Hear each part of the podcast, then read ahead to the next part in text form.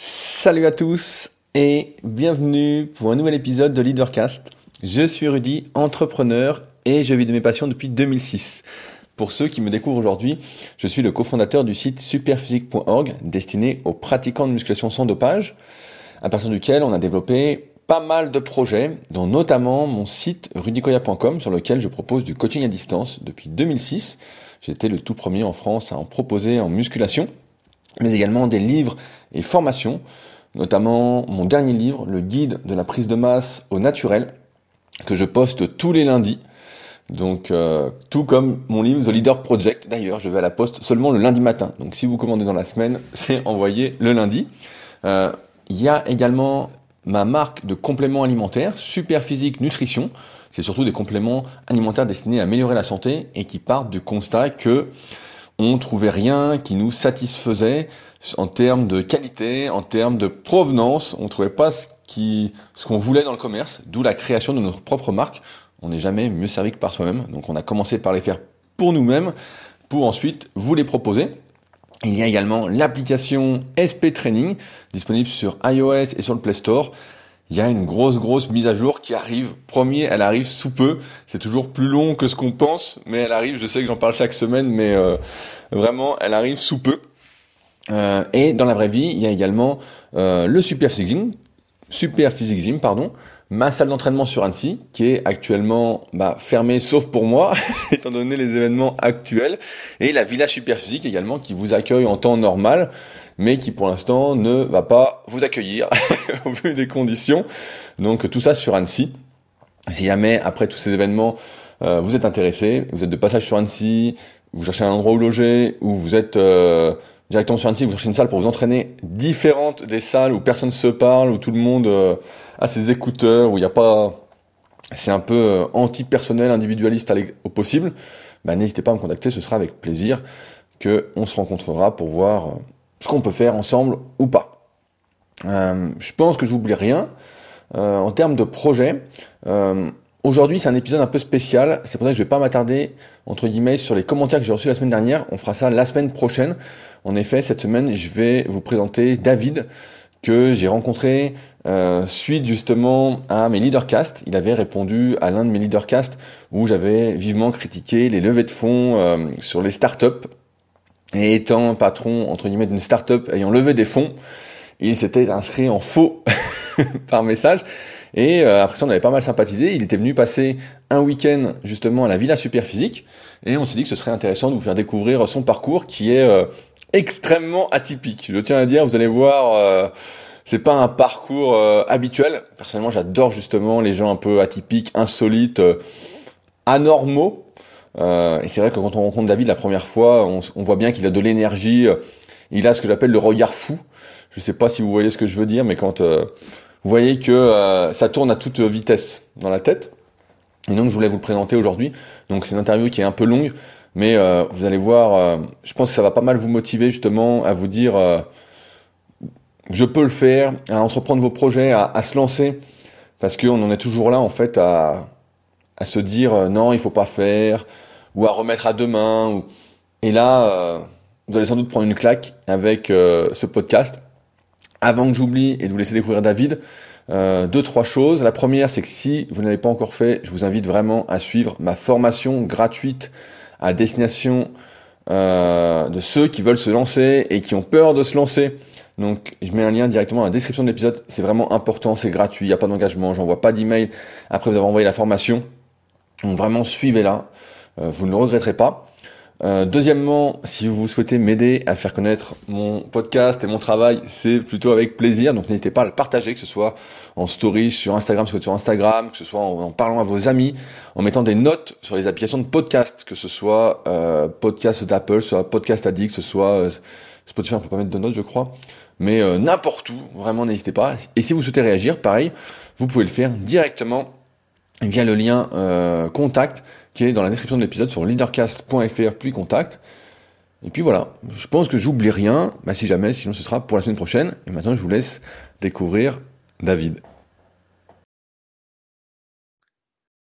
Salut David, et merci d'avoir accepté cette interview. Comment vas-tu aujourd'hui? Avec plaisir. Eh ben écoute, euh, je vais très bien. Je suis confiné chez moi parce que ma copine a le Covid, mais euh, fort heureusement, euh, avec ma pratique régulière des douches froides, j'ai résisté au virus et je suis en pleine forme. Et avec l'entraînement sur le balcon, j'imagine. Ouais, sur la terrasse, sur la terrasse. Sur la terrasse. Aujourd'hui, donc pour ceux qui attaquent le podcast à ce moment précis, c'est un épisode un peu spécial. En effet, David m'a écrit il y a quelques semaines ou quelques mois suite à son suivi euh, de Leadercast et de mon autre podcast, le Superphysique Podcast, et euh, notamment au sujet des startups. Si vous m'écoutez régulièrement, vous savez que je suis plutôt euh, contre les startups et les levées de fonds, et ça tombe bien puisque David est justement, comment on peut dire, gérant de startup, c'est comme ça qu'on dit? Ouais, start ou en tout cas, en tout cas je, suis là pour défendre les intérêts des start Voilà. Et suite à plusieurs discussions, David est venu à la Villa Superphysique pendant un week-end, pendant lequel il s'est goinfré au brunch.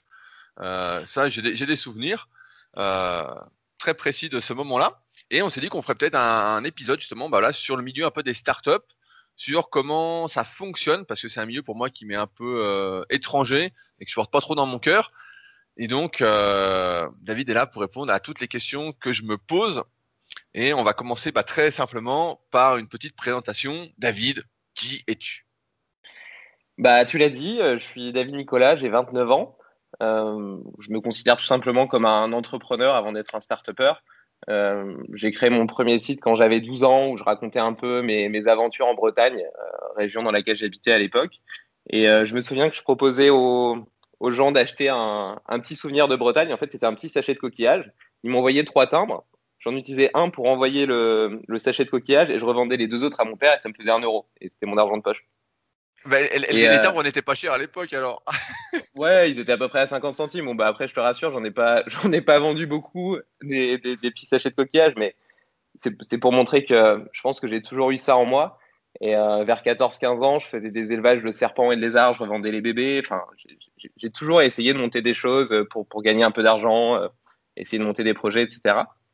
Et puis après, de fil en aiguille, euh, j'ai j'ai monté des boîtes dans pas mal de secteurs, dans l'adulte, euh, le coaching, euh, les médias. Et puis maintenant dans la publicité avec Pepsia, qui est une startup qui propose aux sites web et aux médias d'intégrer des, des, vidéos monétisées sur leur page. J'ai une question, qui me vient tout de suite, c'est d'où te vient l'idée à 12 ans de créer une sorte de blog et après de proposer la vente de coquillages? Est-ce que tes parents sont entrepreneurs D'où vient l'idée en fait Parce que ça me paraît tellement abstrait à 12 ans de se dire tiens, je vais partager ma vie en Bretagne. Euh, tiens, moi, c'était pas du tout mon truc, tu vois. J'étais sur les formes de muscu à 14 ans, on partageait que notre entraînement. Et moi, c'était quelques lignes. Hein. Donc là, tu devais raconter pas mal de choses. D'où ça vient? Ouais, bah c'est une bonne question. Euh, effectivement, mon père, euh, mon père a toujours monté pas mal de projets. c'était un passionné, tu vois. Il, suivait ses idées. Il est un, peu comme toi et il cherchait pas forcément la réussite financière, voire pas du tout. Du coup, elle, elle est jamais arrivée. Mais par contre, euh, par contre, il avait la passion, il faisait plein de choses, etc.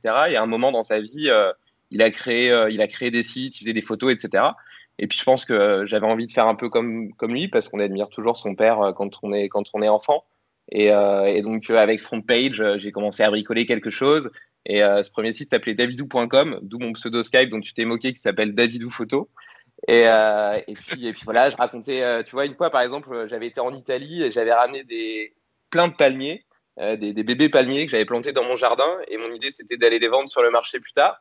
Et du coup, j'avais fait un, article, à l'époque, ça s'appelait pas un article, mais une page sur mon site, et sur l'acclimatation de, palmiers italiens en Bretagne, tu vois.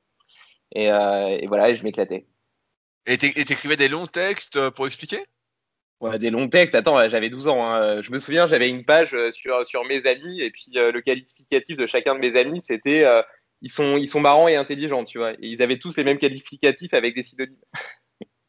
Donc le, niveau littéraire n'était pas encore très très abouti. Mais, mais, mais j'ai baigné depuis, depuis, depuis le début dans, bah, dans le monde du web ce que ça permettait de faire et notamment le fait de pouvoir, euh, tu sais, je me souviens, tu avais des petits trucs de statistiques et puis je voyais qu'il y avait peut-être euh, allez, 20 personnes ou 30 personnes dans le mois qui regardaient, euh, qui regardaient mes pages. Et à l'époque, ça me paraissait énorme. Je me disais, putain, il y a, y a 30 personnes tous les mois qui lisent ce que j'écris, etc. C'est incroyable. Et bon, aujourd'hui, Aujourd'hui, je, je, drive des volumes de 100, 120 millions de, vues par mois sur, sur les vidéos concrets. Donc, au regard de, cette époque, c'est vraiment pas comparable. Mais, mais quand j'étais jeune, pour moi, c'était incroyable. J'étais super content, super fier. Mais moi, si je comprends bien, donc tu as monté pas mal de petits projets comme ça au fil des années. Qu'est-ce que tu as fait comme études? Tu as, as, quand même fait un bac général? Tu as fait des études classiques après? j'ai fait un j'ai fait un bac ES euh, que j'ai eu assez difficilement euh, parce que j'ai séché 188 euh, demi-journées en terminale et à peu près autant en première. du coup, le, lycée voulait me, virer et que je le passe en candidat libre. Donc, et au final, j'ai quand même eu avec peut-être pas loin de 12, donc une, pas si mauvaise moyenne et, un, très beau 3 en anglais. Euh, qui, doit être une des choses que je regrette le plus euh, dans mes études. Tu vois, tout le reste, je trouve que, je l'ai appris euh, sur le tas, par la vie, par l'expérience, etc. Par contre, l'anglais, j'ai toujours aujourd'hui des difficultés et pourtant, je le travaille, je le travaille, je le travaille et je suis meilleur, tu vois, j'arrive à lire des bouquins, etc. Mais à l'oral, le parler, etc., c'est vraiment difficile pour moi et ça devient un vrai frein dans, dans mon développement professionnel.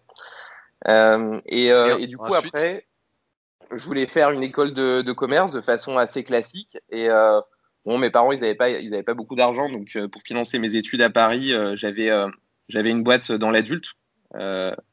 Je faisais des. J'avais des sites, si tu veux, avec des, petits extraits vidéo de deux minutes. C'était à une époque où les, les tubes porno gratuits n'existaient pas encore. Et puis, euh, deux minutes, quand le mec est bien frustré avec sa queue à la main, eh ben, tu lui mets un petit catcher mail avec euh, si tu veux voir la suite de la vidéo, rends ton adresse email ici et tu auras 30 minutes gratuites. Il mettait son adresse email, puis après tu arrivé sur ce qu'on appelle une page de paiement qui, euh, qui évidemment portait pas ce nom sur le site où on disait euh, pour te donner accès à la zone membre, il faut qu'on vérifie que tu sois majeur. Donc on a besoin de ton numéro de carte de crédit. Et donc le mec mettait son numéro de carte de crédit. Il arrivé dans la zone membre qui était effectivement gratuite pendant 30 minutes, sauf qu'au bout des 30 minutes, il était automatiquement débité pour deux mois 84 ou 86 euros. Et puis euh, là, il disait merde, je me suis fait avoir, etc. Euh, mais tant qu'à faire, autant en profiter. Donc il restait abonné. Et au bout de deux mois, il oubliait la date. Donc il oubliait de se désabonner. Donc il rebilait. Et donc il se refaisait avoir encore pour un mois. Et ainsi de suite. Et donc c'était une époque où ça marchait, euh, ça marchait super bien parce qu'il n'y avait pas d'alternative gratuite. Et puis en plus, c'était du marketing un peu, un peu sale, on va dire. Et donc, et donc voilà, donc j'avais une boîte, une boîte qui faisait ça. Euh, et, j'espérais euh, financer mon école de commerce à Paris comme ça. Et, euh, donc j'ai fait un an, un, an d'école, et puis où je partageais mon temps entre, entre les études que je trouvais passionnantes et ma vie d'entrepreneur que je trouvais encore plus passionnante. Et, et donc j'ai trouvé beaucoup plus intéressant de continuer ma vie d'entrepreneur. Donc j'ai abandonné mes études et, j'ai continué mon chemin en, faisant fructifier mes, mes boîtes et mes projets. C'est qu'à partir de ce moment-là, que tu as pu vivre de tes projets entrepreneuriaux avant le, pendant le lycée, tu pouvais pas? Pendant le lycée, je pouvais pas. Alors, euh, honnêtement, euh, j'ai. En fait, euh, ça a toujours été un peu les montagnes russes, moi et l'entrepreneuriat. j'ai fait des, gros coups et puis, et puis des périodes de diète un peu, un peu, un plus difficiles. J'avais 17 ans, j'avais acheté un, un, petit site porno 2000 euros avec justement l'argent des bébés serpents que j'avais vendus un petit peu avant. Et euh, six mois après, j'avais réussi à le revendre 10 euh, ou 11 000 euros. Donc, euh, pour, mon âge, c'était énorme, donc, voilà, j'avais quand même, même un, bon argent de poche, en fait. Donc là, ça nous amène en gros, tu as 19 ans, 20 ans, donc tu lâches ton école de commerce. Ouais. Et tu as ton petit site à moitié porno, on va dire. Ouais, c'est ça. J'en ai plus une dizaine, mais ouais, c'est ça. Ok, ok. Donc, tu es passionné de porno, ça va s'appeler comme ça. Interview d'un passionné de porno. Passionné de porno, c'est ça. Et du coup, euh, bah, là, je pars. Euh, j'avais rencontré un mec, tu sais, moi, je suis, plutôt de contact euh, facile. Et du coup, j'adore parler aux gens. D'ailleurs, c'est grâce à ça que j'ai commencé dans le porno quand j'avais 17 ans. Parce que j'étais. Je, parlais avec, avec un boulanger pâtissier qui avait un petit blog qui s'appelait Gratwix, je crois, sur Erog et il arrivait à sortir 800 balles par mois avec. Et je me suis dit, euh, il était gentil, tu vois, mais il n'était pas hyper intelligent et il n'avait pas beaucoup travaillé son, son, bazar. Du coup, je me dis, putain, si lui, il arrive à faire 800 balles par mois comme ça, euh, j'arriverai sûrement à faire au moins aussi bien. Et du coup, c'est comme ça que j'ai commencé. Et, euh, et, puis après, j'y suis resté parce que, d'une part, il y avait une fois par an des soirées qui étaient juste incroyables. surtout quand tu es un petit, un petit jeune puceau. voilà. Et, et puis parce que effectivement ça fonctionnait et que ça rapportait, ça rapportait quand même pas mal d'argent. Et, et, donc, et donc après mon école de commerce, enfin mon année avortée d'école de commerce, euh, je suis parti à Bruxelles parce que j'avais rencontré un gars qui, était, qui dirigeait des auto-écoles et, euh, et, qui euh, se préparait à une guerre des prix et donc il voulait diversifier ses, sources de revenus. Et moi, c'était parfait parce que moi, j'avais envie de grossir et du coup, j'avais besoin d'investissement. Et du coup, je lui ai proposé de s'associer. Lui, il mettait du cash et, euh, moi, et puis, lui, il mettait du cash et ça lui permettait de, générer des revenus non, corrélés à son activité d'auto-école. Et donc voilà, je me retrouve à Bruxelles et puis je monte un réseau avec lui qui, grossit bien, etc. On arrive assez rapidement un chiffre d'affaires aux alentours de 10-12 000 euros par mois. Sans, sans, sans, quasiment aucun frais parce que j'étais tout seul à bosser dessus. Et pour moi, à l'époque, c'était énorme comme somme. Euh... Ah ouais, surtout, tu étais tout seul. Tu étais déclaré, tu avais une entreprise, tout? Alors, non, en fait, j'avais déjà créé une boîte, une SAS, euh, non, une SRL, pardon, et j'avais été un peu dégoûté euh, des, des, des, charges de RSI parce que j'avais eu un accident de moto et quand j'étais sorti de l'hôpital, euh, assez un peu, un peu longtemps après, euh, j'avais, je sais plus, 900 euros de RSI à payer par mois alors que je faisais zéro de chiffre d'affaires, etc. Je me disais, c'est pas possible. Et donc, et donc, on avait créé des offshore avec des sociétés dormantes en Angleterre et puis des comptes, des comptes à Riga en Lettonie. Et donc, et donc, je déclarais pas à cette époque-là. Euh, et puis après, je me suis aperçu que c'était une double mauvaise idée. Euh, la première parce qu'elle n'était pas très euh, socialement valide et la seconde, moralement valide plutôt. Et la seconde, c'est que tu capitalises sur rien en fait. C'est de l'argent que tu peux pas investir pour acheter une maison, pour acheter une voiture. C'est de l'argent que tu peux pas investir pour créer d'autres projets. Et moi, à la base, si je faisais tout ça, le, le porno, ça, justement, c'était pas une passion. Je faisais ça pour, pour gagner de l'argent. Et je me disais que l'argent serait un vecteur de liberté, que ça me permettrait de réaliser toutes les idées que j'avais, parce que j'ai toujours eu plein d'idées euh, et, j'ai toujours pensé que pour les réaliser, il fallait, il fallait de l'argent. Et euh, c'était à une époque où les levées de fonds, justement, n'étaient pas, étaient pas monnaie courante. Euh, et donc, les, banques prêtaient pas aux jeunes entrepreneurs, surtout quand ils avaient 19-20 ans. Donc, je me disais que la seule façon de les réaliser, c'était de trouver des side projects, des, des, petits trucs comme ça qui me permettraient ben, de générer assez de cash pour, pour réaliser mes passions. Et ça t'a pas gêné justement de demander à quelqu'un des sous de se mettre dans ton affaire alors que c'était ton truc à toi? Non, parce que justement, je l'ai jamais considéré comme mon bébé, tu vois. C'était pas, c'était pas une, j'avais pas de fierté d'avoir monté un réseau porno, tu vois. C'était, c'était plutôt une machine à cash et l'idée c'était de la faire grossir et puis, euh, puis d'en générer plus et puis après que je puisse justement euh, m'offrir le luxe de choisir mes projets. Ok, donc euh, comment ça s'est fini cette histoire euh, de porno? Eh ben, ça s'est fini qu'à un moment, euh, j'ai grandi, j'en ai eu marre du porno, j'ai eu envie de, de, m'investir intellectuellement dans des projets qui, aient plus de sens, et du coup, je lui ai revendu mes parts. Et donc, je suis toujours très ami. Il a toujours ce réseau, mais il a un peu périclité parce que il y a les tubes gratuits qui sont arrivés, les X-Hamster, les Pornhub, etc. Et du coup, de fait, euh, c'était beaucoup plus difficile de frustrer les gens sur des extraits vidéo de deux minutes quand à côté, ils ont des minutes qui sont gratuites et faciles d'accès. Bon, t'es sorti au bon moment. Donc là, ça nous amène à quel âge? Ça nous amène à quel âge alors? Euh, Ça nous amène à 23, dans 23 ans, je pense. Et ouais, donc, euh... t'as tenu quand même 3-4 ans là-dedans. Ouais, ouais, c'est ça. Et franchement, c'était une période géniale. Je te dis, euh, ah, déjà ça, ça rapportait pas mal. Tu avais des soirées qui étaient, qui étaient incroyables avec des filles hyper canons à tous les coins de rue. Enfin, c'était.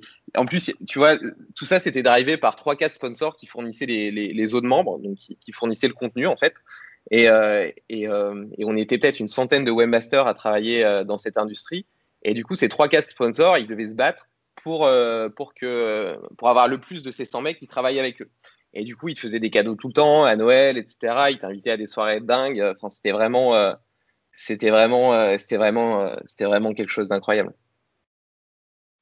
J'imagine le truc, je me dis putain, quelle vie. et puis surtout quand t'es quand es jeune, tu vois, aujourd'hui, toutes ces paillettes, etc.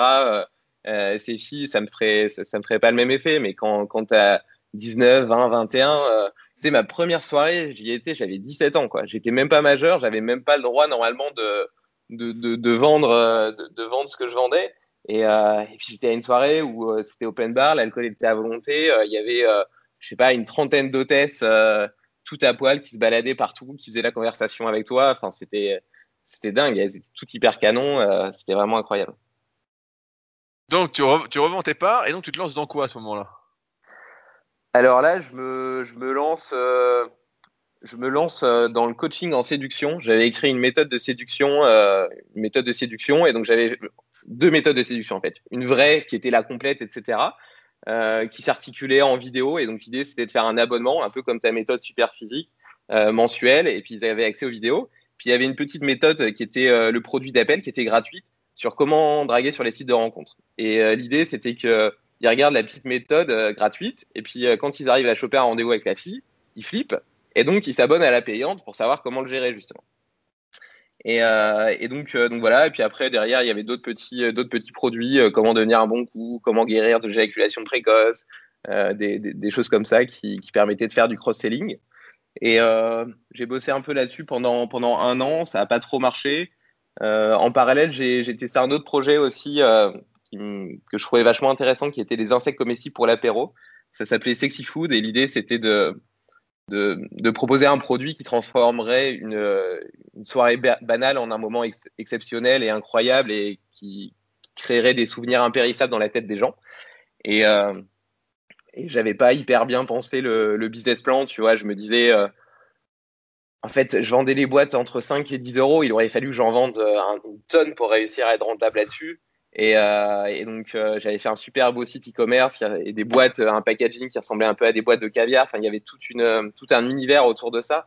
Mais j'en vendais un peu, tu vois, mais pas, de quoi, pas de quoi. comment, tu comment tu trouves l'idée de vendre des insectes? Comment tu fais Comment comment as l'idée aussi de te dire tiens où est-ce que je vais m'en procurer? Comment je vais faire le design Tout? Là, tu fais toujours tout tout seul?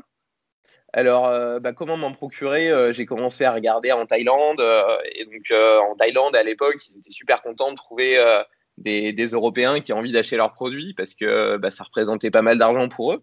Donc, c'était assez facile de trouver des producteurs. Et j'étais passé par une agence pour faire, faire le design des boîtes. Donc, l'idée, c'était de faire un peu des boîtes de, caviar, tu vois, avec un design noir super, super propre, super beau et puis et écrit en doré dessus. Et, et puis ensuite, j'avais envoyé le design aux fournisseurs. Et eux, ils s'occupaient euh, de, de, packager, d'imprimer les boîtes, euh, d'imprimer les étiquettes, pardon, de les coller sur les boîtes et de m'envoyer tout ça en France. Et puis pour la, logistique, j'avais une, boîte qui s'appelait Acticoli qui, qui, gérait le stockage et, les envois.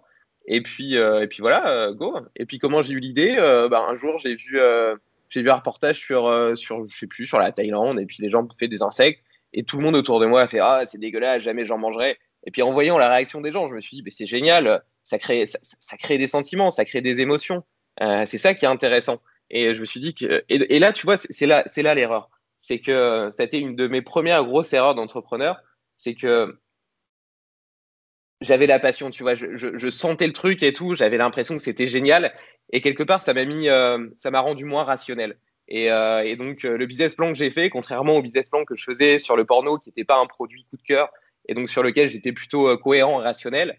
Là, sur Sexy Food, euh, j'étais guidé par ma passion et, euh, et, donc, et donc beaucoup trop optimiste. T'étais trop chaud, quoi. Exactement, j'étais trop chaud. Et du coup, et du coup, ça n'a pas marché. Donc, je l'ai fermé, je crois, deux ans plus tard. ça n'a pas marché. J'en vendais un peu. Mais... T'avais monté une boîte en France ou toujours pas? Non, non, si, si. Là, là du coup, j'étais revenu dans le droit chemin. Je montais que des boîtes en France, que des SAS. Et puis, puis voilà, j'ai déclaré tout, euh, déclaré tout, et puis euh, et puis voilà. Donc là, tu as 25 ans en gros, si j'ai pas perdu le fil. Ouais, c'est ça. Et donc là, je me mets, là en fait, euh, je, le problème, si tu veux, quand tu es dans un secteur que tu connais bien, c'est que tu vois des opportunités. C'est pas forcément les... les, les choses les plus passionnantes du monde, mais quand tu vois une opportunité, c'est difficile de pas y aller. Et donc là, en gros, je m'étais rendu compte que euh, tu pouvais acheter euh, du trafic euh, sur des plateformes de recommandation de contenu comme Taboola et Outbrain. Donc tu vois, c'est quand tu vas sur un, quand tu vas sur un article sur le Figaro, en bas de l'article, tu as vous aimerez aussi et ça t'envoie vers d'autres articles, d'autres sites ou alors d'autres produits. Et donc acheté du trafic là-dessus à 35 euros les 1000. Et ils arrivaient sur des, articles à moi sur lesquels j'avais un set publicitaire assez bien aiguisé et qui était découpé en plusieurs pages. Du coup, avec une visite, je faisais une dizaine de pages vues. Et euh, par ce mécanisme, euh, j'arrivais à générer 100, 110 euros les 1000 visiteurs en sortie. Donc ça me faisait un ROI euh, aux alentours de 60-70 euros ah ouais, donc par, par 1000 visiteurs achetés. Donc vachement intéressant. Et en plus, les Taboola et Hotbrain, c'était le tout début ils te faisaient crédit. Donc, tu achetais et tu payais le mois d'après. Et donc, moi, j'avais déjà été payé par, euh, par, mes, par les réseaux publicitaires avec lesquels je travaillais. Donc, euh, donc, je commence à faire ça. Et puis, assez rapidement, j'arrive à des, à des niveaux de chiffre d'affaires assez importants, à 60, 70, 80 000 euros euh, de chiffre d'affaires par mois. je crois qu'au bout de six mois, j'avais dépassé les 100 000. Donc, plutôt excitant quand même. Et, et donc, et puis, je rajoute, je rajoute un peu ce qu'on appelait du leg jacking. C'est-à-dire que les mecs, quand ils cliquaient sur euh, les boutons pour passer, pour passer aux pages suivantes, en fait, tu avais un faux bouton j'aime qui était caché et invisible derrière et qui les faisait liker des pages Facebook. Euh, euh, et, et, du coup, du coup j'ai commencé à monter un gros, gros réseau Facebook d'à peu près 30 millions de fans. Et donc après, j'avais plus besoin d'acheter mon trafic parce que bah, il était déjà captif. Je l'avais déjà, j'avais déjà sur mes pages Facebook. Euh, et, puis donc là, je, bon, ça, rapportait pas mal d'argent, ça fonctionnait bien, euh, il y avait un gros réseau. Et donc là, je me suis dit, il y a peut-être moyen de faire quelque chose de plus, euh, de plus propre, de plus intelligent. Ouais, J'allais dire, c'est encore un projet sans aucun sens quoi, derrière. quoi. Là, non, mais c'est vrai, c'est que des projets. Non, clair, clair. Tu, te dis, putain, le gars, bon, il fait que des trucs un peu à la con. quoi. Exactement, mais qui, qui, qui fonctionnent bien. et, du coup, et du coup, je me. Je, je voulais s'appelait La Villa et donc euh, et donc c'était des vidéos euh, euh, sur plein de sujets différents qui se passaient dans une villa du coup avec des recettes de cuisine, des DIY, etc. Et dans lesquels j'aurais fait des placements produits. et donc et donc j'ai fait ça avec Jiffy notamment et, et, donc on faisait des vidéos pour Jiffy. donc tu vois par exemple on faisait une recette de cuisine et puis la poêle qu'on utilisait, tu avais une petite flèche et puis tu avais 20 euros chez Jiffy, tu vois. Et donc, euh, et donc je diffuse ça, je, je, diffuse ça sur mes pages et puis euh, ça, fait, des volumes de vues énormes. Et, euh, donc Jiffy payait, on avait un deal à 100 000 euros par mois avec Jiffy. Il y avait aussi Partouche, il y avait, enfin, on, a, on, a, eu quelques annonceurs comme ça. Et puis en parallèle, je m'étais rapproché avec un groupe parisien qui s'appelait Horizon et qui et qui, et qui était à l'époque la première régie publicitaire française. Et je me suis dit, bon bah voilà, tu vois, je, je pars d'un truc qui effectivement est un peu, est un peu pirate et j'arrive à quelque chose qui est plus propre avec euh, une vraie offre euh, qui est correctement, euh, correctement brandée et puis, et puis en m'adossant à un gros groupe qui a une expertise, une expérience, etc. Bon, ça, c'était l'idée initiale. Dans les faits, ça ne s'est pas passé comme je l'avais prévu, dans la mesure où ils sont surtout servis de, moi pour rembourser toutes les dettes qu'ils avaient sur toutes les acquisitions qu'ils avaient fait et qui ne rapportaient pas d'argent. Donc, j'ai calculé la, la, première année, euh, j'ai généré 500 000 euros de résultats nets euh, avec euh, avec l'activité. Et, et là-dessus, moi, je voulais justement réinvestir pour créer des pour créer un beau produit, tu vois. Et, et là-dessus, en fait, il n'y a rien qui a été réinvesti. 100% a été aspiré par le groupe. Et puis moi, je me suis dit, putain, mais qu'est-ce que j'étais con de fusionner avec ces abrutis? Ouais, parce qu'en en, fait, tu as, vendu une partie de, ton, de ta boîte à Horizon, alors Ouais, c'était pire que ça. J'avais fusionné, donc en échange, j'avais euh, un pourcentage du groupe.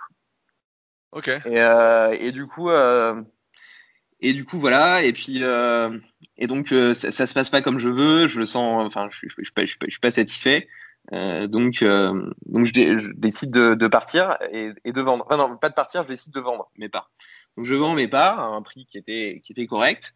Et euh, sauf que euh, là, c'est ma deuxième grosse erreur d'entrepreneur. Je me fais pas, je me fais pas accompagner par euh, de bons avocats, même pas par des avocats du tout. Et en fait, la vente, elle était conditionnée par un earn-out qui m'obligeait à rester trois ans et donc j'avais pas totalement pris la mesure de, la, de la contrainte. Et, et, donc après six mois ou sept mois, je me barre et donc je touche rien du tout sur, sur l'argent de ma vente. J'imagine qu'avec tout ce que tu gagnes, entre guillemets, tu avais pas mal de sous de côté. Bah, pas tant que ça, parce qu'il euh, y avait pas mal d'argent que j'avais laissé en trésorerie dans la boîte, et comme elle a été absorbée lors de la fusion, bah, c'est eux qui l'ont récupéré. Ah merde, euh, putain, ah ouais, connerie de euh, fou. en gros, en gros pour, si, si, je refais le calcul a posteriori, j'aurais à peu près donné 750 000 euros, tu vois. Sans, sans parler du fait que la boîte, elle a continué à rapporter de l'argent après, tu vois. Ok, ouais, grosse bourde alors. Ouais, là, ouais, ouais, ouais, Mais bon, tu sais, moi, je m'arrête pas, je m'arrête pas à ça. D'autant plus que, bon, ben, tu es bien placé pour le savoir, quand tu es entrepreneur, c'est un peu les montagnes russes. Et, et donc, voilà, il faut toujours rebondir. Et puis, je suis pas, suis pas quelqu'un qui, qui m'apesantit sur le passé. Et, donc voilà, donc je, je rebondis. En fait, j'avais déjà commencé à rebondir parce que je sentais, euh, je sentais que ça pouvait être risqué de fusionner avec eux. Et donc en parallèle, j'avais un pote à moi qui venait de finir euh, ses études de commerce justement et qui avait toujours un peu fantasmé sur mon, sur mon parcours d'entrepreneur. Euh, surtout parfois, pour le faire bander, je lui envoyais des screens le matin. Il était 8 heures, j'avais déjà gagné 1500 balles et, euh, et j'avais rien fait, tu vois. J'avais juste dormi pendant la nuit, quoi. Et, euh, et donc, et du coup, il, avait toujours un peu fantasmé là-dessus. Et puis je lui dis, bah écoute, moi je vais fusionner, mais j'ai le business model, je te l'apprends, je t'explique, etc. On monte une autre boîte, euh, toi tu la gères pendant que moi je suis de l'autre côté. Et comme ça, si ça se passe pas bien, ben, ça me back, tu vois. Et du coup, bah, j'ai eu mes creux parce qu'effectivement, ça s'est pas bien passé. Et donc, au bout de sept mois, donc je, je, je pars, je pars d'Horizon. Et, et, donc, je, je retourne dans, dans, cette autre boîte que j'avais créée en secret à côté qui était, euh, qui était Pepsia. Donc, c'est la boîte, euh, c'est la boîte, c'est la startup dans laquelle je bosse actuellement. Et là, là par contre, parce que si je fais un petit interlude, tu fais toujours tes boîtes à peu près tout seul, tu as toujours tout seul, sauf pour ton truc de porno, et là, tu décides de t'associer donc. En fait, euh, oui, oui et non, parce que du coup, quand je me, quand j'ai fusionné avec Horizon Media, j'avais entre guillemets pas mal d'associés parce que c'était un groupe qui avait déjà trois ou quatre personnes trois ou quatre personnes euh, exécutives, on va dire. Donc euh, j'étais associé avec eux. Et, euh, en plus minoritaire, donc c'était vraiment pas la bonne situation. Alors que, ouais, mais là tu décides de t'associer dès le début de, ce nouveau projet. Effectivement, ouais, effectivement. Alors, que tu l'avais jamais fait. Alors que je l'avais fait si, aussi une fois sur Sexy Food, mes insectes comestibles, pardon, j'aurais dû le préciser, où j'avais proposé à un pote de, de me rejoindre. Mais après, pour, ça, n'a pas été une vraie association parce que ce pote, en l'occurrence, n'a pas, a pas beaucoup travaillé sur, sur le projet. Et, euh, et donc, parce qu'on avait chacun nos activités en parallèle. Et donc, euh, et donc, euh, et donc, donc c'était pas une vraie association, si tu veux, où tu travailles à deux à essayer de construire, à monter un projet. Ça l'a peut-être été au début, lors de l'idée. Et puis, au bout de 3-4 mois, ben, il n'y avait plus que moi, quoi. Euh, et, donc là, effectivement, c'est la, première vraie association que j'ai où on monte le projet ensemble dès le début, où je le forme, je lui explique, etc. Je monte la boîte. Euh, et donc, euh, je, le mets président parce que moi, je pouvais pas l'être étant donné que ça devait être, ça devait être, ça devait être secret.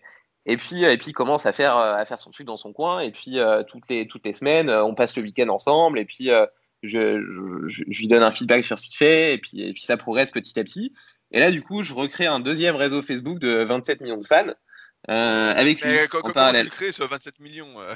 Bah, de, la même, de, la même, façon que le premier, euh, grâce, grâce au like j'ai donc au petit bouton qui est caché. Et donc j'achète du trafic, les gens arrivent sur mes sites, ils me rapportent de l'argent grâce à la publicité, et en plus je les convertis en fans sur Facebook.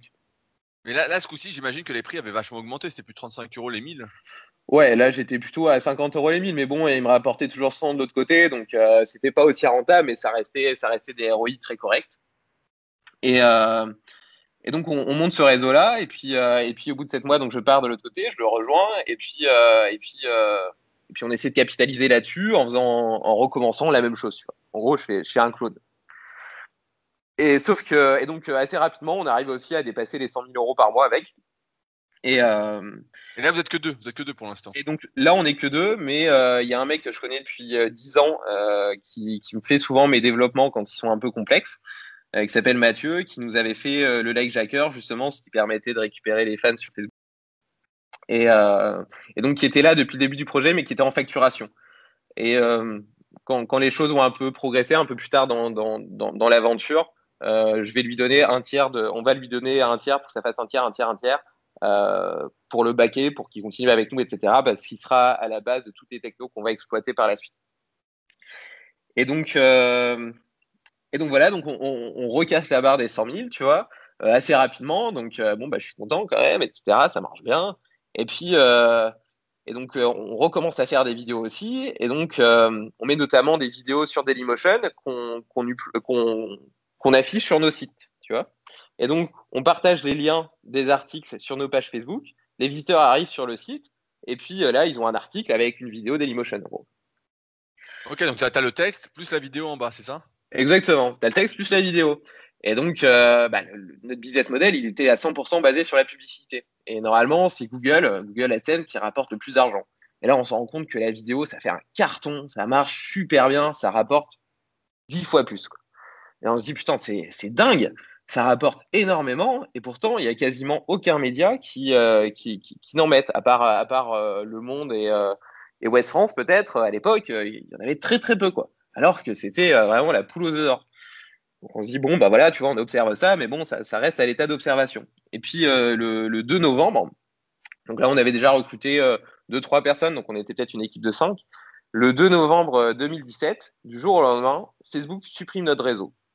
Euh, non pas parce qu'ils ont détecté euh, nos, manières un petit peu frauduleuses euh, d'acquérir du like, mais plutôt parce que on commence à faire un peu concurrence à leur régie interne en vendant de la l'amplification à des marques, à des pages, à des articles, etc. Donc on se sert de ce réseau en gros pour faire de la pub pour d'autres et donc on concurrence leur régie interne. Donc ils nous suppriment notre réseau du jour au lendemain. Donc je sais pas si tu t'imagines, tu fais 120 000 euros par mois et du jour au lendemain, tu passes à zéro, quoi, avec une équipe de, de 5 personnes. Euh, du coup, euh, assez Mais t'avais des contrats, non? Tu, tu parlais de contrats avec Jiffy ou? Ouais, alors ça c'était avec mon, notre boîte, mais. Euh, mais pas de contrat, là. Bah si si, j'avais des clients en diffusion, mais euh, la diffusion elle se faisait via nos pages Facebook. Donc à la mesure, dans la mesure où on n'avait plus de page Facebook, on pouvait plus faire de diffusion. Et si tu achetais, alors je dis une connerie, je dis mais si tu achetais du trafic à Facebook, est-ce que ça, ça restait pas rentable? Ah non, parce que la régie de Facebook, elle était beaucoup, beaucoup. Tu vois, nous, on vendait à peu près 5 euh, euros les 1000, un truc comme ça. Et sur la régie de Facebook, euh, bon, je ne sais, pas, je sais pas à combien c'est aujourd'hui, mais à l'époque, ça devait coûter à peu près 20 euros les 1000. Ok, ouais, donc tu étais perdant à fond. Donc euh, voilà, donc du jour au lendemain, paf, tout se pète la gueule. Et donc là, on se dit, bon, bah merde, faut, faut trouver une nouvelle idée, etc. et donc, et donc on se dit, bah, justement, la vidéo, ça rapporte à bloc. Les médias, n'en mettent pas. Pourquoi? Parce qu'ils n'ont pas l'expertise, ils ne savent pas en produire, c'est pas leur métier à la base. On va le faire pour eux. Et donc, euh, donc avec Mathieu, du coup, c'est le, troisième, celui qui fait tous nos développements, etc. Euh, on, aussi, et puis on lui propose euh, de, développer la techno, en gros, de déguiser le player Dailymotion, de créer une plateforme, etc. Et, et, donc, nous, on avait déjà des réalisateurs monteurs, donc ils commencent à créer des vidéos sur plein de sujets différents. Et puis, on, était, faisait pas mal d'argent avec Google, comme je le disais, et donc on était invité de temps en temps euh, à, des, espèces de, petits déj ou de, conférences chez eux, et avec d'autres éditeurs. Et donc, euh, et sais plus, cinq jours, cinq ou six jours après, euh, après que notre réseau ait été supprimé, donc on faisait plus du tout d'argent, donc en théorie ça servait à rien, mais on était quand même invité, donc on y va. Et, et donc là, on part de l'idée aux autres, aux autres éditeurs qui sont sur place en leur disant, bah, ça vous intéresserait d'intégrer des vidéos sur vos pages, etc., et de générer de l'argent comme ça, euh, en faisant comme si on l'avait déjà fait, tu vois. Et donc ils nous disent ouais ouais ça nous intéresse etc super machin. Et donc en fait avant même d'avoir développé le produit on avait déjà nos 4-5 premiers clients. Ouais puis c'est un peu le syndrome de l'imposteur quoi. Je sais faire euh, alors que tu sais pas vraiment encore faire mais tout le monde tout le monde le veut donc tu vas le faire.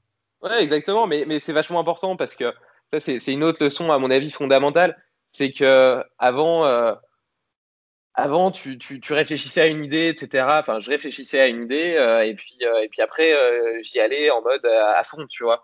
Tandis que la, bonne façon de faire, c'est d'abord de la tester, tu vois si ça marche, et puis après, seulement, on t'investit dedans. Et donc là, on donc, un, un, peu comme le bouquin Lean Startup, alors Ouais, je l'ai pas lu, mais sûrement, si tu le dis. bah, ça ressemble à ça, ça, ça, ressemble à ce que tu dis. Mais ouais, ouais, je trouve qu'il faut, il faut lancer le projet un peu en mode pirate, voir un peu ce que ça peut donner, et puis après, après tu le développes.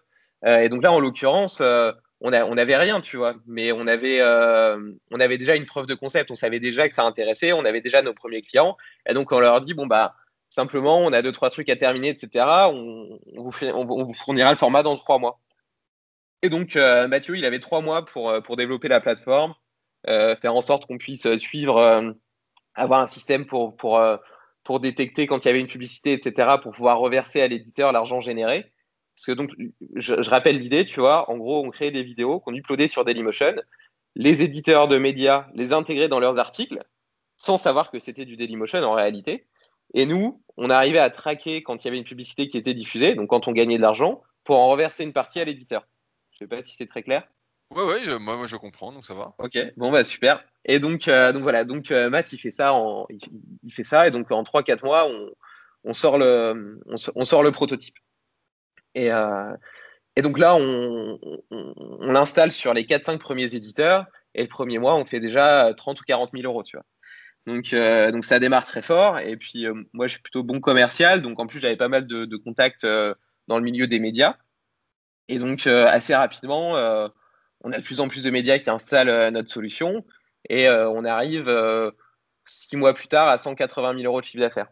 Donc la, première année, tu vois, en 2018, on a commencé au mois de mars et la première année, on a fait 1,3 million 400 000 euros de, résultats. Mais, tout, ça, si je mets dans le contexte, hein, n'a été possible que parce que tu avais créé plein d'autres boîtes avant, que tu étais déjà un peu dans le milieu de la publicité depuis le ah début. Ah, c'est clair. et, donc, là, tu vois, c'est, je, fais une petite aparté, mais euh, toi, tu défends as toujours défendu l'entrepreneuriat passion et je le trouve vachement intéressant. Et, euh, maintenant, c'est quelque chose qui me parle beaucoup plus. Mais euh, lorsque, lorsque j'étais plus jeune, j'avais juste envie, j'avais juste envie de réussir et de réussir, mais pas pour m'acheter une Ferrari, mais pour m'offrir la liberté de faire ce que je veux. Et, euh, et, du coup, euh, et du coup, euh, voilà. Donc, et donc, du coup, quand, tu es dans un secteur et que tu connais bien, bah, tu vois des, tu vois des opportunités et, et tu les saisis. et donc, évidemment, si j'avais pas été dans ce secteur-là, j'aurais eu aucune chance de voir cette opportunité ou de la développer aussi vite par la suite. Ouais, donc, de, de, de, savoir que ça allait marcher, qu'il y avait un besoin, que. Exactement. C'est vraiment la, la, connaissance pointue d'un secteur qui permet, qui permet d'en détecter les opportunités et, et de développer. en l'occurrence dans ce cas précis. Donc, première année, tu fais 1,3 million. Et alors, tu te dis quoi? Tu te dis, allez, il faut qu'on explose encore? Non, bah ouais, ouais. Et donc, bah, là, là, je me dis, putain, euh, c'est super. En plus, on n'avait aucun concurrent positionné. Donc, euh, donc euh, on était vraiment tout seul. Je regarde un peu en Europe, il n'y a rien. Le marché est vierge, ça progresse hyper vite. Et donc, là, je parle à, je parle à un, pote que je connais qui a justement un accélérateur de start-up. À savoir qu'à ce moment-là, je ne me considérais pas du tout comme une start-up. Je faisais partie d'aucun réseau. Euh, j'avais aucun contact investisseur, j'avais jamais touché une subvention de ma vie, j'avais jamais été incubé dans quoi que ce soit, etc. Puis lui, il me dit, euh, il faut que tu te fasses incuber au BIC, il faut que tu fasses ceci, il faut que tu fasses cela, etc. Et donc là, je me rends compte qu'en fait, il y a tout un, tout un monde que je ne connaissais pas et qui permet euh, d'ouvrir un potentiel énorme. le premier, c'est le, le, monde des subventions. Euh, J'avais jamais touché une subvention de ma vie, je connaissais absolument pas ce mode de financement, alors qu'en fait, il y a plein de trucs qui existent. Et donc, euh, et donc, il commence à me brancher sur des plans euh, avec un mec qui s'occupe de faire les dossiers, etc. En échange, je le paie. Et donc, euh, j'arrive à toper une première subvention de la région de 50 ou 60 000 euros, une deuxième de 100 000 euros pour partir à l'international. Enfin, voilà. J'arrive à toucher un peu d'argent comme ça de la région. Ça, c'est la première chose qui me débloque, enfin, qui me débloque en, me permettant d'en prendre conscience. Et puis, la deuxième chose, c'est qu'il euh, y, a, France Digital qui fait une fois par an le, FD Tour, je pense que ça s'appelle comme ça. Et en gros, c'est une espèce de grande messe où euh, tu as plein d'investisseurs, plein de fonds d'investissement, et, euh, où les start euh, bah, ils payent leur place et puis ils peuvent venir et, parler avec eux.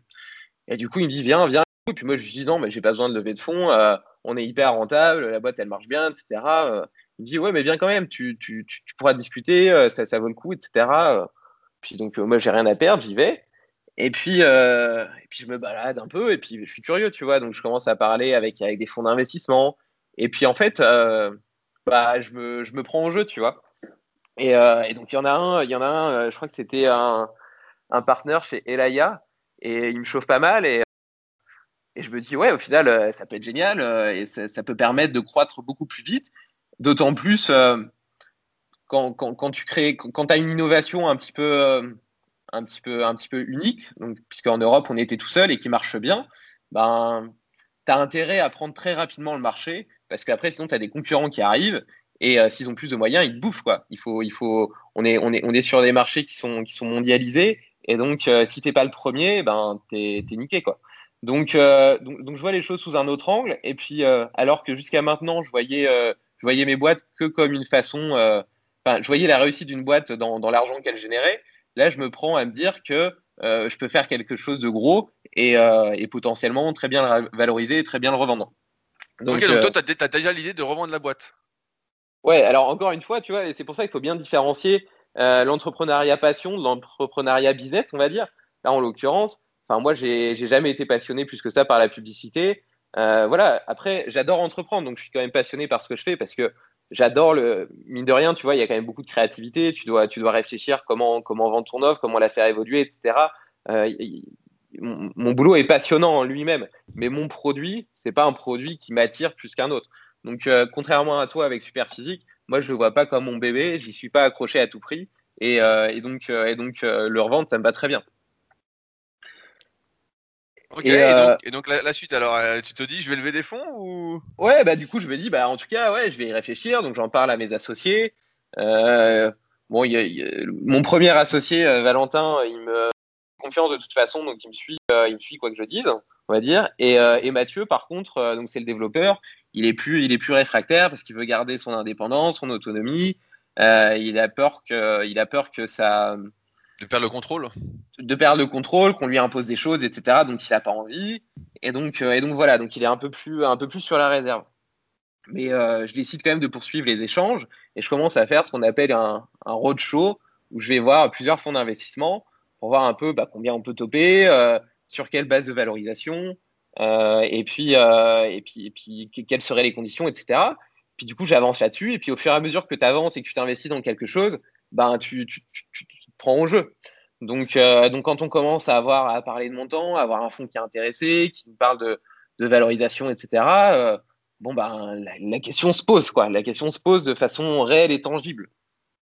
Et, euh, donc petit à petit, mes deux associés acceptent Mathieu sous, sous, certaines conditions. Donc après c'est à moi de les négocier.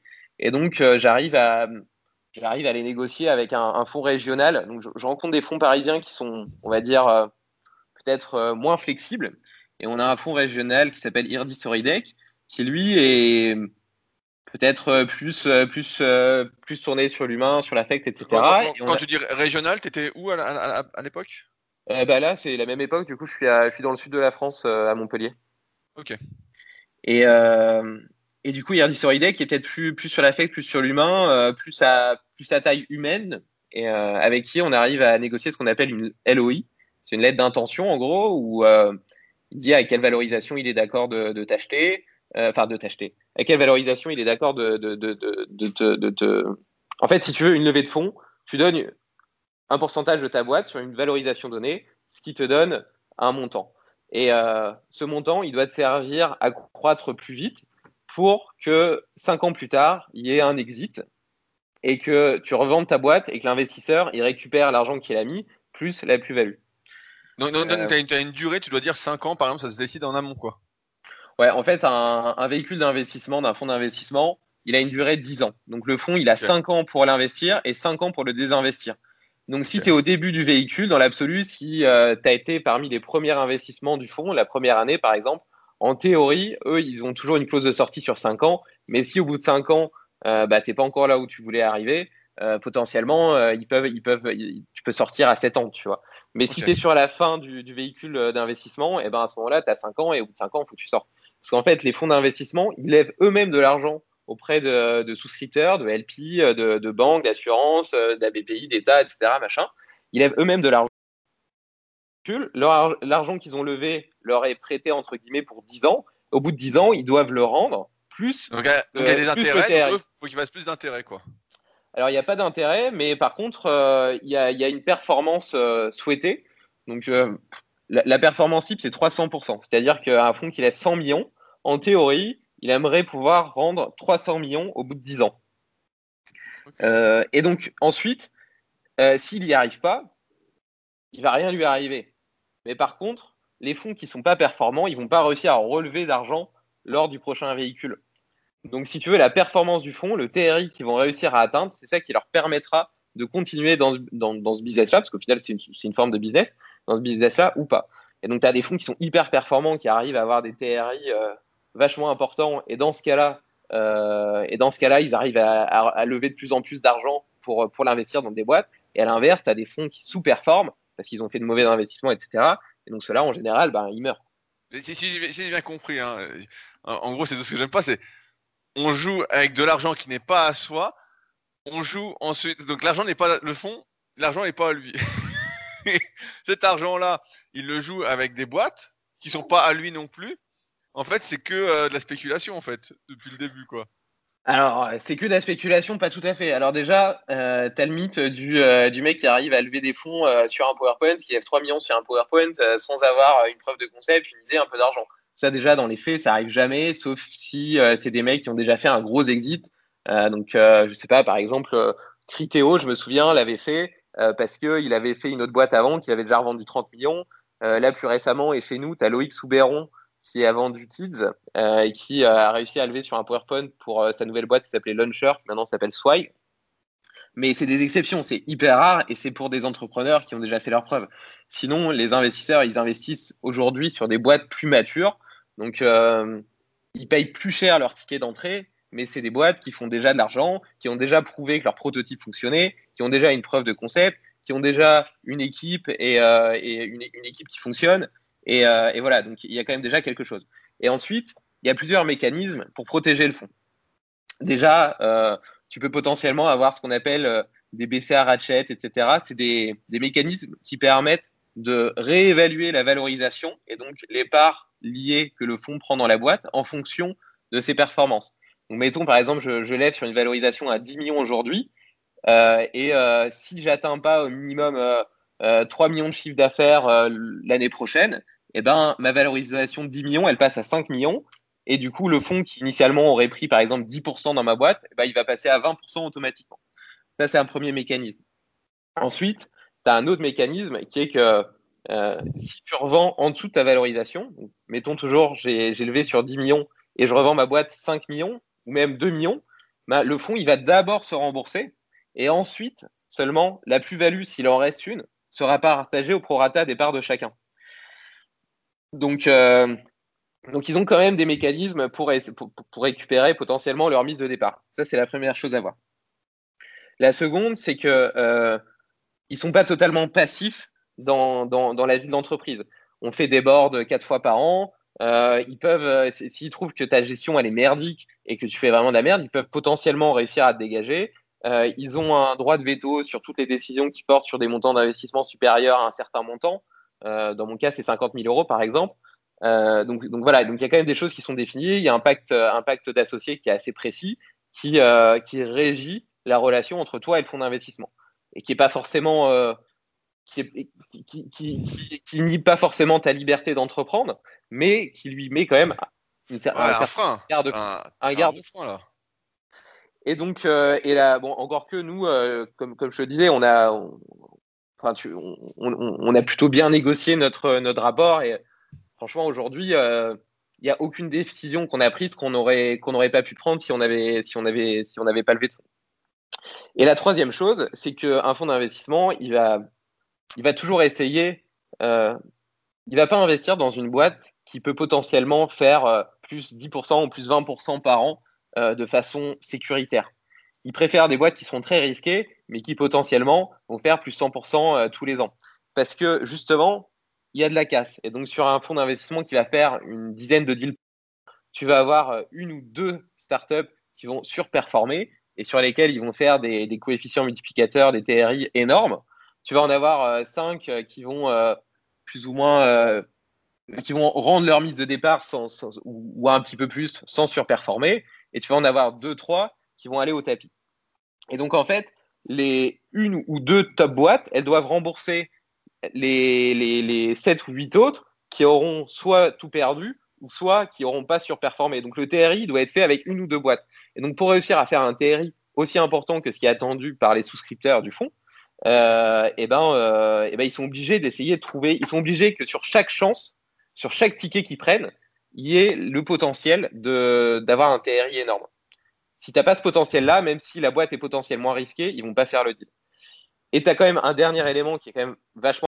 Surtout qu'aujourd'hui, le capital risque a quand même plus de maturité. C'est que tu as les performances passées et donc tu as des fonds qui développent une expertise, une connaissance, des process qui leur permettent d'identifier euh, si cette boîte elle risque de surperformer ou pas et qui font que ces fonds sont plus performants que les autres. Et donc, sur, euh, je sais pas, qui ont déjà eu 3, 4, 5 véhicules d'investissement où ils ont surperformé par rapport leur TRI cible. Donc, tu vois, ils devaient faire 300%, ils ont fait 400% par exemple. Et donc, du coup, ils sont réputés Et donc, c'est un peu comme un, bon trader ou un bon gestionnaire de fonds.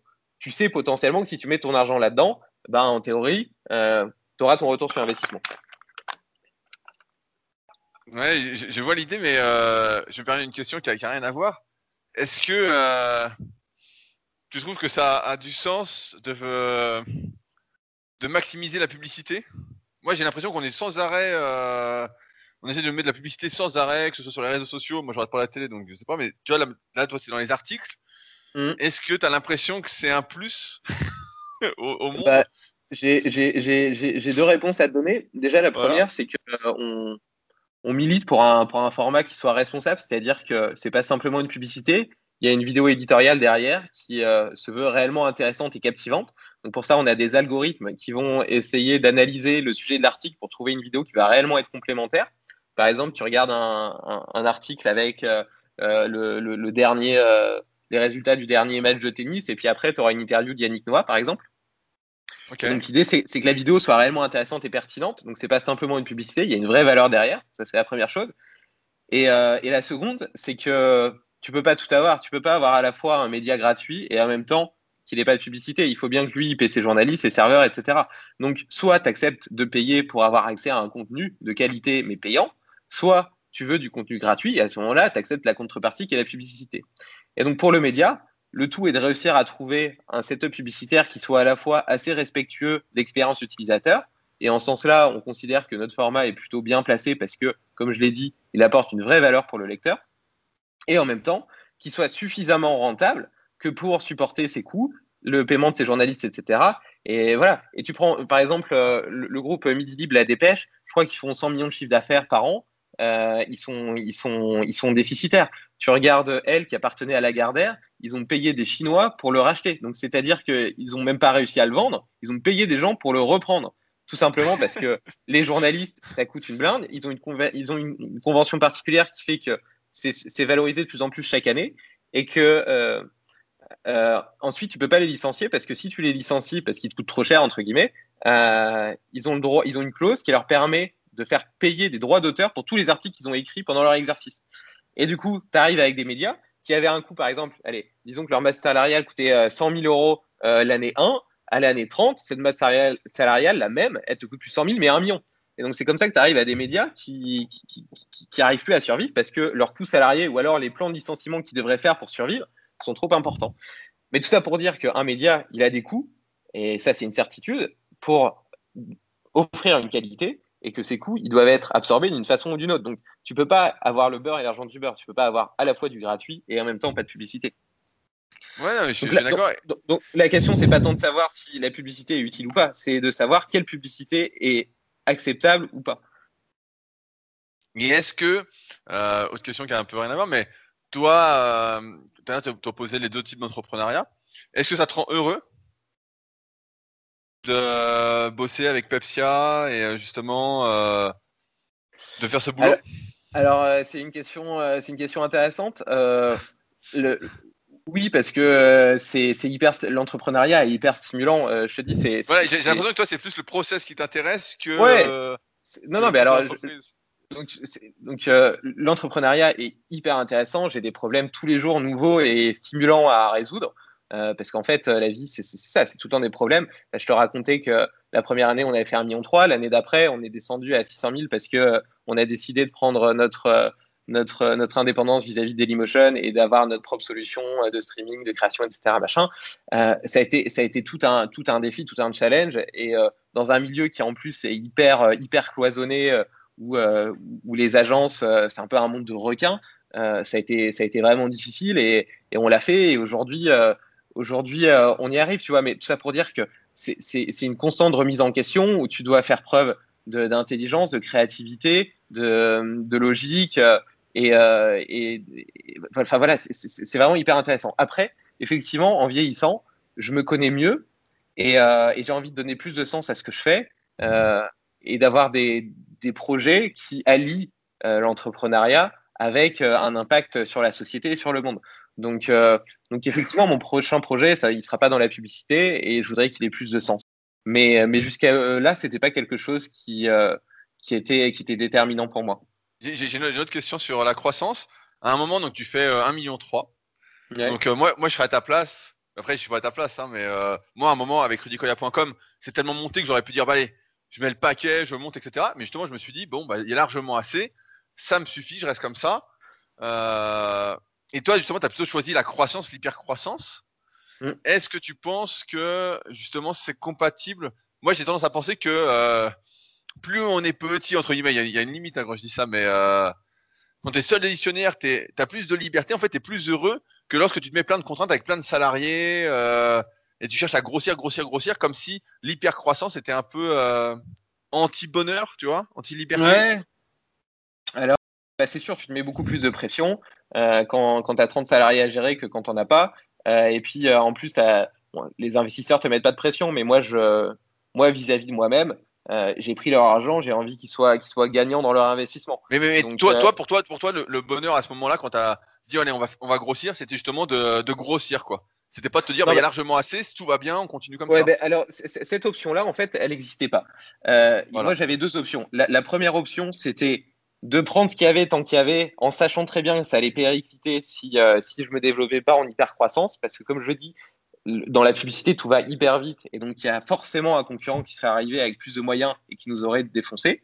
Euh, donc prendre ce qu'il y avait tant qu'il y avait, ça c'était la première option, et puis après euh, t'asseoir sur ton trésor de guerre et puis faire autre chose, ou essayer d'être leader dans ton, dans ton secteur et, et, puis, et puis de revendre et de faire ta plus-value à la revente. Donc c'était plutôt ça les deux options. Ah, bah, bah, alors, alors c'est une question d'ambition, je la pose différemment. Combien est-ce qu'on peut chiffrer combien il te faut pour te dire euh, ça suffit?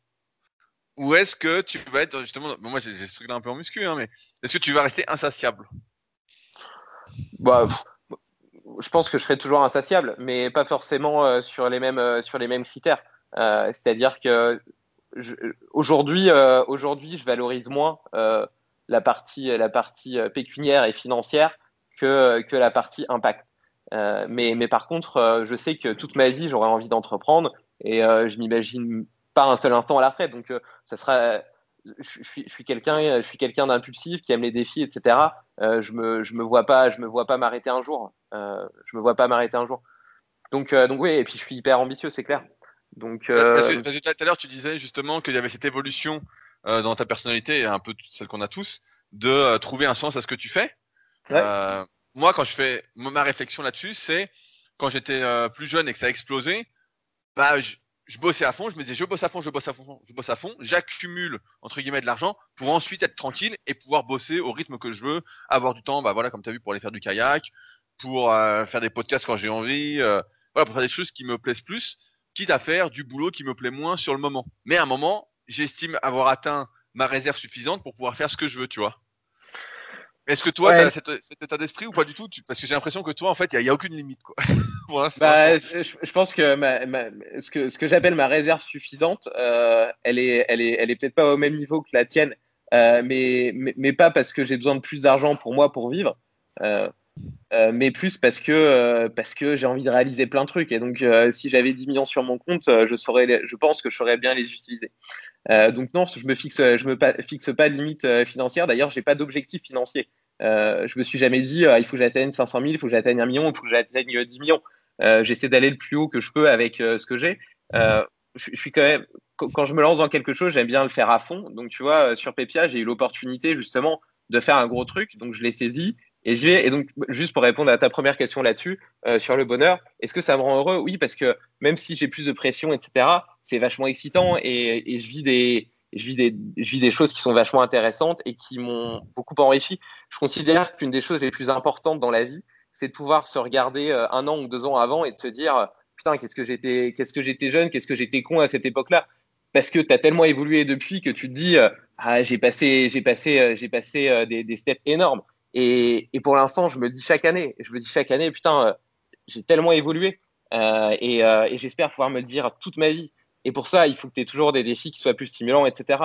Après, est-ce que la course vers le sommet est la bonne? Non, clairement pas. Je pense pas que je pense pas que le but c'est d'arriver le plus haut possible. Mais par contre, euh, avoir toujours de nouveaux défis et toujours de nouvelles choses à faire pour te stimuler, pour apprendre, pour grandir, ça, je pense que c'est hyper important et c'est déterminant.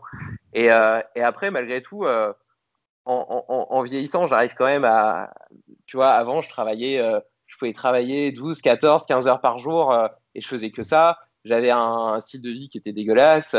je faisais pas attention à ce que je mangeais. je faisais un peu de sport de temps en temps quand j'avais le temps. Mais voilà, tu vois, j'avais, j'avais aucune séparation entre vie pro et vie perso. Aujourd'hui, c'est plus du tout le cas. je me rends compte que pour être performant dans mon travail, il faut que mon esprit soit reposé, que, que, que, que je sois calme et équilibré. Et donc, j'accorde du temps à, ma récupération. Et quand je parle de récupération, il y a la récupération sportive, mais ma récupération professionnelle aussi, euh, pour avoir euh, tous les jours l'esprit euh, clair et, prêt à, réfléchir correctement. Et, tu vois, ça s'est particulièrement vérifié dans les moments difficiles, parce que des coups durs, j'en ai eu plein. Et comme je te le dis, pour moi, la vie d'entrepreneur, c'est des, montagnes russes. Et donc, j'ai eu plein de moments d'extase où je me disais putain, je suis trop fort, je défonce tout. Et puis plein de moments où je me dis, putain, qu'est-ce que j'ai été con, euh, ou euh, où, je suis au fond du trou, etc. Et d'ailleurs, ma copine, euh, c'est assez marrant parce qu'il y a des fois, elle m'entend rentrer et dire, ah, c'est génial, j'ai rentré tel client, telle campagne, machin, on dépote et tout. Il y a toutes les, toutes les, toutes les planètes qui soient alignées. Puis d'autres moments où je lui dis, ça fait, ça fait deux mois que je me bats comme un chien pour, pour y arriver et puis j'arrive pas à casser j'arrive pas à évoluer, à développer, etc. Et euh, tu vois, quand je te disais que par exemple qu'on avait arrêté avec Dailymotion pour, pour, pour, pour créer notre propre, notre propre, notre propre système et, et puis être dépendant d'eux, on a divisé par deux notre chiffre d'affaires juste après la levée de fonds en plus. En plus, donc moi je faisais des rapports tous les mois où je montrais des chiffres de merde euh, qui avaient rien à voir avec le prévisionnel initial que je leur avais vendu. Enfin, c'est pas facile, tu vois. Et et donc euh, et toi, tu as conscience de ce que tu es en train de créer, tu sais pourquoi tu le fais. Et, euh, mais tu dois quand même réussir à fédérer les autres et à donner aux autres confiance en, ta vision et en ton projet. Et ça, je pense que tu peux y arriver que si toi, tu es, bien avec ton esprit, avec ton corps et que tu es, stable et équilibré dans ta tête. Et donc, tous les coups durs, j'ai réussi à les absorber parce que justement, euh, aujourd'hui, euh, j'ai le sport, j'ai mes, tous mes petits hacks, etc., tous les petits trucs que je fais dans ma vie pour être le plus efficient et performant possible dans ma vie personnelle comme professionnelle. Est-ce que tu referais euh, ce que tu as fait pour arriver là où tu es aujourd'hui Par exemple, mettre des boutons cachés euh, Facebook ou des trucs comme ça Ouais, bah déjà à l'époque où je l'ai fait, euh, déjà ça me posait pas de problème moral. oui, mais là, là aujourd'hui, je pense que ça te pose un petit problème peut-être. Et, et, puis du coup, j'essayais. Après, j'essayais quand même de faire de la qualité. Tu vois, par exemple, si, si j'avais eu son like à, à partir d'un article qui parlait de santé, j'essayais de mettre des trucs intéressants sur la santé. Euh, sur la page derrière. Et donc, même s'il n'avait pas choisi de t'abonner à la page, en général, il restait abonné parce qu'il l'a trouvé intéressant. Donc, euh, j'avais quand même cette petite consolation-là. Après, non, aujourd'hui, euh, j'ai envie de construire et de capitaliser sur des choses qui ont du sens, sur les choses sur lesquelles tu peux évoluer. Et donc, clairement, j'ai, tu vois, ces, cinq dernières années, j'ai créé, développé, on va dire, quatre projets qui ont dépassé en six mois les, les 100 000 euros par mois.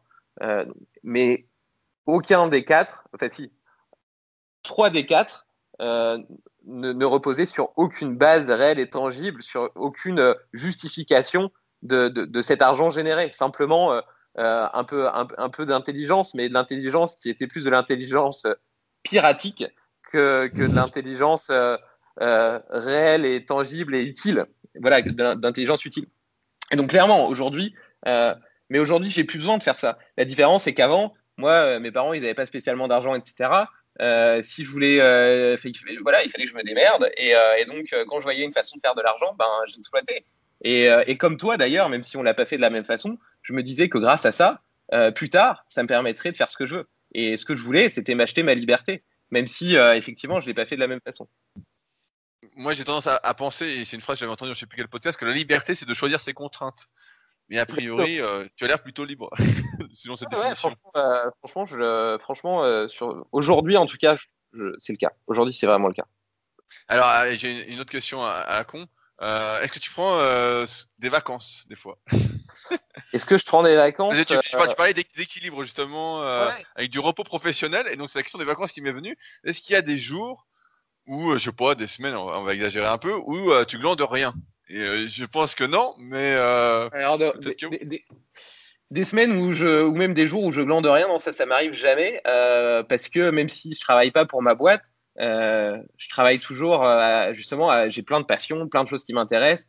voilà, je suis, je suis un hyperactif, j'ai toujours besoin de faire quelque chose. Je ne sais pas me poser dans un canapé et rien faire. Et d'ailleurs, il faudrait que, il faudrait que, ce serait peut-être intéressant de travailler là-dessus.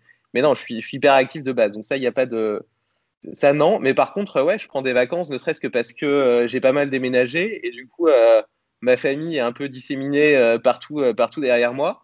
Et du coup, ben, de temps en temps, je vais voir ma mère qui habite en Bretagne, la famille du côté de, ma de mon père qui habite en Belgique.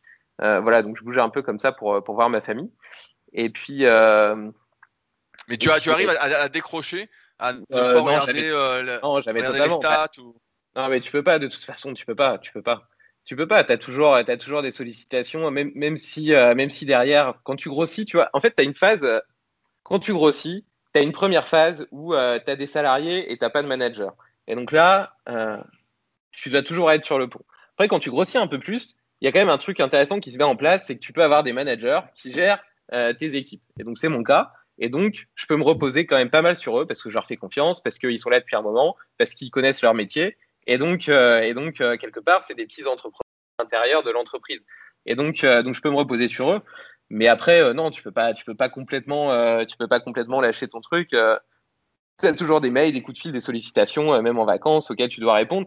Et puis, et puis c'est un choix parce que moi, je préfère, je préfère les traiter pendant que je suis en vacances et que, et que quelque part, ça reste pas dans un coin de ma tête, plutôt que de le voir, de le savoir et de me dire, je traiterai ça en rentrant et qu'en fait, ça, ça, me gâche mes vacances justement parce que ça restera toujours dans un coin de ma tête et que mon cerveau continuera à y penser. Oui, bah c'est la réponse que je, m'attendais. bon, tout à l'heure, quand tu parlais de repos professionnel, j'y croyais pas trop. non, mais après, après, par contre, déjà, il y a deux choses. La, première, c'est que moi, je considère pas le travail comme une souffrance. je suis intéressé et passionné par ce que je fais. Encore une fois, le, produit est pas important. la stimulation qu'il y a autour l'est. Et, et, même quand c'est pas, même quand c'est pas pour ma boîte, j'ai besoin d'être stimulé intellectuellement et parce que je suis hyper curieux. Donc ça, c'est la première chose. Et la deuxième chose, par contre, euh, comme je te dis, tu vois, je m'accorde du temps, euh, je fais du sport quasiment tous les jours. Le matin, je me lève à 6 heures pour avoir le temps d'aller promener mon chien de faire ma séance de sport avant d'aller travailler. Euh, le soir, quand je rentre du boulot, j'aime bien me faire mes 10 minutes de méditation parce que ça me permet de, ça me fait un sas en fait de décompression entre ma journée de boulot et ma journée et ma soirée avec ma copine. Parce que sinon, avant, j'avais tendance à, à penser à mon à penser à ma boîte ou à d'autres choses pendant qu'elle me parlait et du coup à pas réellement l'écouter. Et depuis que je fais de la méditation ça me permet vraiment de faire une sorte de cassure de, de vider ma tête et de la calmer de calmer mon esprit et d'être plus à l'écoute euh, par la suite. Enfin, voilà tu vois je fais des choses comme ça euh, euh voilà ce week-end par exemple là dimanche j'ai été faire 12 km en paddle je me suis régalé c'était génial et, voilà, je m'amuse, tu vois. Je suis pas, je suis pas. Ouais, ouais, non, mais j'entends parfois certains, certains entrepreneurs, justement, on en parlait avant le podcast sur Génération de 8 sur celle, où tu vois les mecs, ils, ils ont pas de vie, tu vois. C'est clairement pas mon cas. Aujourd'hui, j'ai justement, je pense que je pense que j'ai un équilibre qui me convient moi, selon selon ma définition et, et ma personnalité. Ouais, moi, je, je pense de toute façon euh, que ce qui compte, c'est d'avoir des journées en fait équilibrées. C'est plus ça, plus plutôt que de bourrer euh, quelques jours et après de relâcher complet c'est pour ça que j'essaye de. Moi, j'aime bien bosser 7 sur 7, en fait, euh, plus ou moins en fonction des journées, hein, comment je m'organise. Mais j'aime bien ce truc, justement, de un peu tous les jours et d'avoir justement dans la journée des moments où je vais faire autre chose euh, qui vont m'amuser aussi. Euh. Là, tu parles du paddle, moi, ça peut être le kayak, ça peut être lire un bouquin, ça peut être regarder un documentaire, ouais, des trucs comme ça, mais plus dans la journée que. Ouais, c'est ça. Je suis tout à fait d'accord avec toi. Eh ben, je vais conclure sur cette magnifique phrase. Parce que je pense que j'ai fait le tour euh, des questions. Est-ce que tu avais d'autres trucs que tu voulais rajouter, euh, David? Euh, bah, Écoute, ouais, déjà, juste un autre truc sur, la levée de fonds à préciser. une fois que tu as, as, signé ta LOI, donc la, lettre d'intention, où, tu acceptes les, conditions de la levée, tu as ce qu'on appelle des due deals. Et je pense que c'est important de le savoir parce que tu pourrais penser que, paf, tu peux raconter n'importe quoi et puis ils investissent. Et en réalité, non. Donc, les due deals, tu as, un cabinet juridique, un cabinet comptable qui passe au tout, euh, tout ce que tu as fait, en gros, qui vérifie qu'il n'y a pas de bout dans la bergerie, que tu n'as pas fait, je sais pas, d'abus sociaux, que les chiffres que tu as présentés étaient vrais, etc. donc, il y a quand même qui, qui, appellent, où ils appellent des, clients, des partenaires, etc. Ils te demandent ton autorisation avant quand même euh, pour, pour, pas te, pénaliser dans ton, développement commercial. Mais donc il y a quand même toute cette, étude qui est assez poussée et assez importante. Et, euh, donc euh, voilà, tout ça pour te dire que quand même, mettent des sommes importantes mais ça se fait pas en un claquement de doigts. Il y a pas mal de, suivi d'études et de recherches derrière. Et puis, et puis, et puis voilà. La, deuxième chose, c'est que on, a, souvent l'impression que, les levées de fonds, c'est que des HEC qui les font, etc. Bah, je suis la preuve que c'est pas le cas. Euh, si tu as, une boîte qui, a un bon concept, euh, qui a réussi à prouver que ce concept fonctionnait euh, avec une bonne équipe, il n'y a pas de raison que, a pas de raison que tu puisses pas lever de fonds. Et donc, tu vois, je me, je me suis entre guillemets obligé à créer des boîtes business avant de créer des boîtes passion parce que j'avais l'impression que l'argent était un élément déterminé, déterminant. Alors que je m'aperçois aujourd'hui avec ma connaissance justement de tous ces mécanismes de levée de fonds, etc., que c'était pas forcément le cas et que j'aurais pu euh, euh, lever des fonds sur, euh, sur, sur de bonnes idées. Donc, donc je me suis mis des, des, œillères et peut-être aussi que c'était une époque qui était différente, mais, mais qui n'était pas forcément nécessaire. Ouais, je, je sais pas, parce que moi, j'aurais du mal à, à lever des fonds. En fait, moi, j'aime bien garder vraiment le contrôle, pas avoir de rapport à faire. oui, c'est beaucoup, beaucoup, de contraintes en fait. C'est beaucoup de contraintes. Je vois plus les contraintes que les avantages. Après, tu vois, les, les, les, rapports, c'est 4 comex par an. Euh, c'est une matinée euh, quatre fois par an, tu vois. Et puis, ouais, non, mais si, tu veux dépenser 50 000 euros, tu es obligé de demander quoi.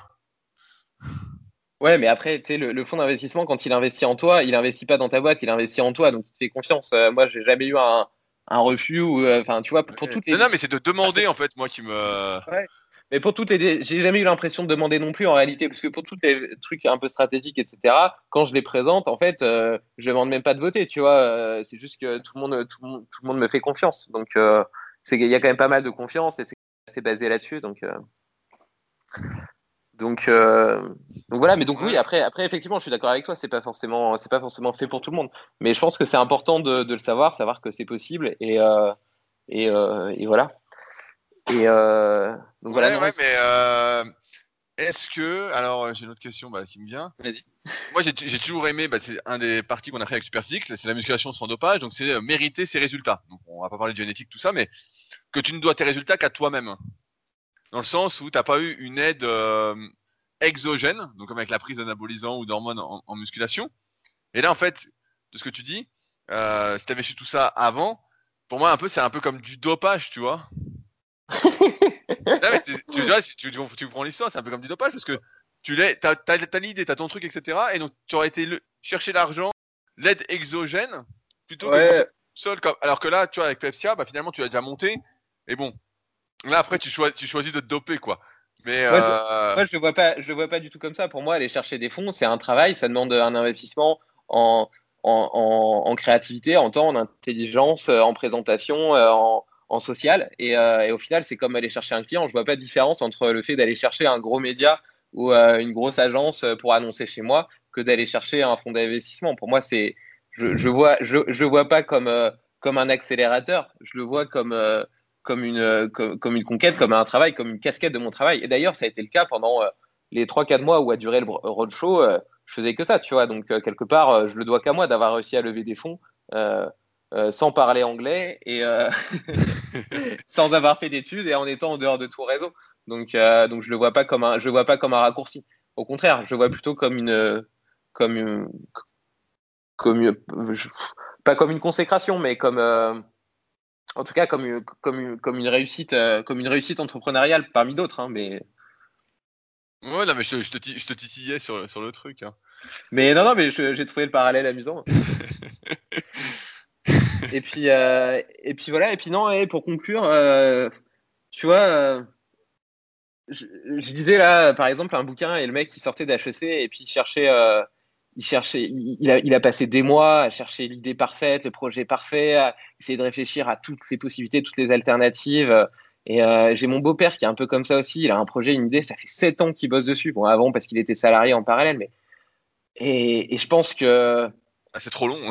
c'est trop, long. trop long. Et puis surtout, ces gens-là, en fait, ils essaient de pas faire d'erreurs. Et en réalité, enfin moi, j'en ai fait plein des erreurs. Je suis, je pense qu'un bon entrepreneur, c'est pas quelqu'un qui fait des erreurs, c'est quelqu'un qui est capable d'apprendre de ses erreurs et puis surtout qui est capable de rebondir. Il faut pas croire que l'entrepreneuriat, c'est un long fleuve tranquille.